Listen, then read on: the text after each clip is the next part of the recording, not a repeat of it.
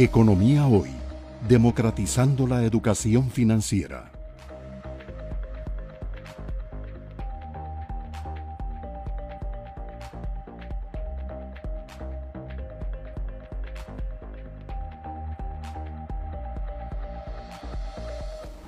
Gracias por estar con nosotros en un nuevo programa de Economía Hoy, democratizando la educación financiera. Hoy estoy bastante contento porque estoy con un par de colegas estimados. Hemos invitado a eh, don Roger Madrigal, eh, quien es el nuevo eh, presidente ejecutivo del Banco Central, y a don Rodrigo Cubero, que fue nuestro último presidente del Banco Central. Bienvenidos a los dos. Muchas gracias, Gerardo. Eh, Economía Hoy y mi persona, pues quería aprovechar este programa para agradecerle expresamente a don Rodrigo, que siempre fue un gran colaborador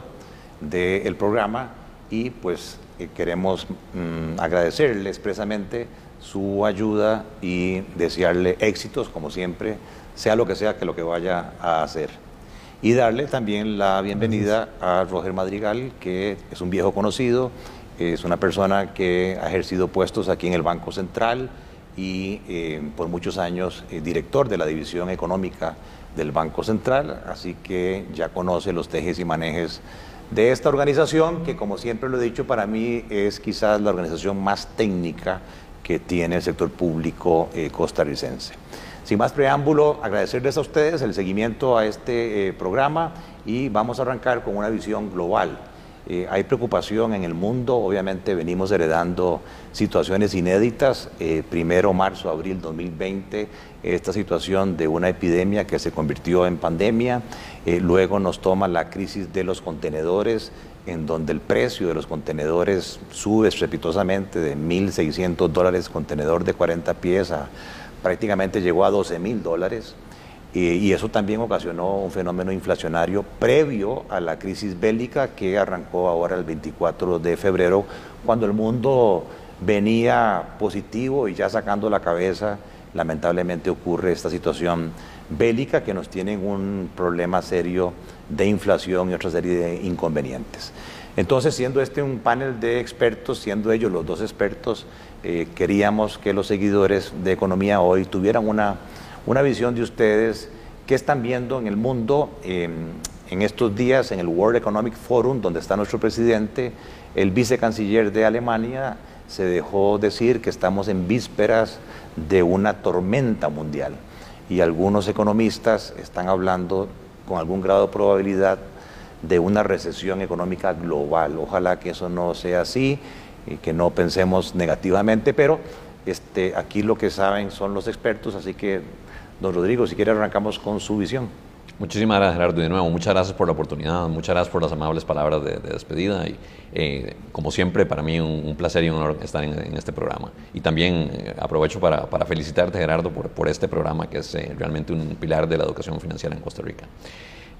Bueno, ciertamente mm, no, no podría decir que se, que se avecina una tormenta, pero claramente hemos enfrentado un vendaval ya por, por por varios meses, e incluso antes de la invasión de Rusia a Ucrania, estábamos, como decía Gerardo, enfrentando una situación económica mundial compleja por la, combinación de em, efectos al alza en los precios internacionales, que básicamente venían de choques de oferta y choques de demanda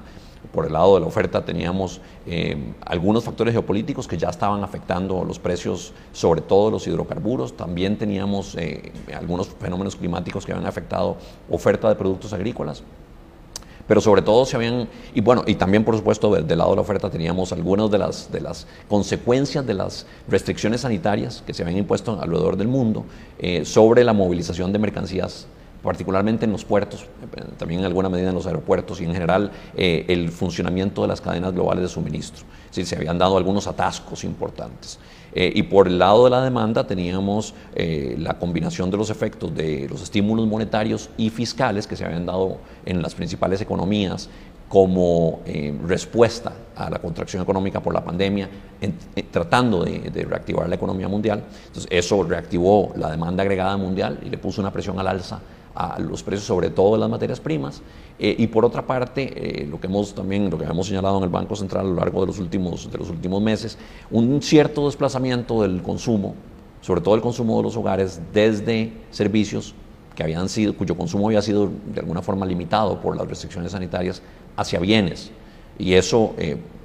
por supuesto, requirió mucho más insumos. Los bienes son más intensivos en, en, materias primas eh, que la producción de servicios y eso hizo eh, que aumentara la demanda de materias primas, que aumentara la demanda de servicios de transporte marítimo y todo eso puso mucha presión al alza a los precios de las materias primas, a los costos de los fletes marítimos, como dijiste Gerardo, y a la postre todo eso se suma en un, movimiento al alza en la inflación mundial. Es decir, los precios de los bienes y hasta incluso de los servicios en, muchas de las principales economías del mundo han venido al alza desde la segunda mitad del año 2021. Em, con la invasión de Rusia a Ucrania, esos factores se exacerban. Eh, y lo que queda claro es que em, no solo se le pone una presión adicional a los precios, sino que las eh, respuestas de los bancos centrales que tenían que darse, que ya se prevían, lo que los bancos centrales iban a tener que aumentar tasas de interés a lo largo del 2022 en respuesta al movimiento inflacionario que se venía dando desde la segunda mitad del 2021. Pero a partir de la invasión de Rusia a Ucrania queda claro que esa respuesta va a tener que ser todavía más agresiva, que los bancos centrales en el mundo van a tener que aumentar las tasas de interés más rápido y más fuerte, más alto eh, de lo que se había previsto originalmente para contener el efecto inflacionario que se vive a nivel mundial. Y eso, eso es una combinación de factores que eh, yo he llamado estanflacionaria, en el sentido de que realmente pone presión al alza en la inflación y pone presión a la baja en el crecimiento económico. Ese choque estanflacionario está afectando ya y lo ha venido afectando a la economía mundial desde varios meses, desde antes de la pandemia, pero se, perdón, desde antes de la invasión de Rusia a Ucrania, pero se exacerba con la invasión de Rusia a Ucrania. Y em, lo que los organismos internacionales han venido eh, diciendo es que esto ciertamente le va a quitar algunos, eh, algún dinamismo al, crecimiento económico mundial. Yo no, eh, digamos, en este momento no veo un escenario base que lleguemos a una recesión mundial, aunque la definición de recesión mundial siempre ha sido muy discutida. Algunos analistas internacionales dicen que hay recesión en el mundo cuando la economía mundial crece menos de 3%, porque esa es una tasa, digamos, que se ha visto como mínima, dado el mayor nivel de crecimiento económico de los, de los mercados emergentes. Entonces, si por crecimiento de la economía mundial, eh, si por recesión económica mundial entendemos un crecimiento de esa economía mundial por debajo de 3%, tal vez ese sí es un escenario posible. Lo que yo no veo es un escenario de, eh, crecimiento negativo de la economía mundial en, este año 2022 como un escenario base. Por supuesto que hay riesgos a la baja en el crecimiento económico. Y los riesgos a la baja están dados precisamente por cuánto afecte a la actividad económica mundial, vía directamente el impacto sobre la demanda agregada y vía expectativas el aumento en las tasas de interés que inevitablemente tendrá que darse, particularmente en las principales economías del mundo, los Estados Unidos, la zona del euro, el, Reino Unido. Y también eh, otro factor de riesgo en, la evolución de la economía mundial, sin duda, eh, va a ser lo que ocurra con la economía china, que en este momento está siendo muy fuertemente golpeada por las restricciones sanitarias impuestas alrededor de la ciudad de Shanghái que es el principal polo comercial de la economía china, eh, y que podría realmente tener una incidencia importante sobre, sobre esa economía. Por supuesto, también sigue siendo un factor de riesgo importante el de la pandemia que ocurra con la pandemia. Economía hoy, democratizando la educación financiera.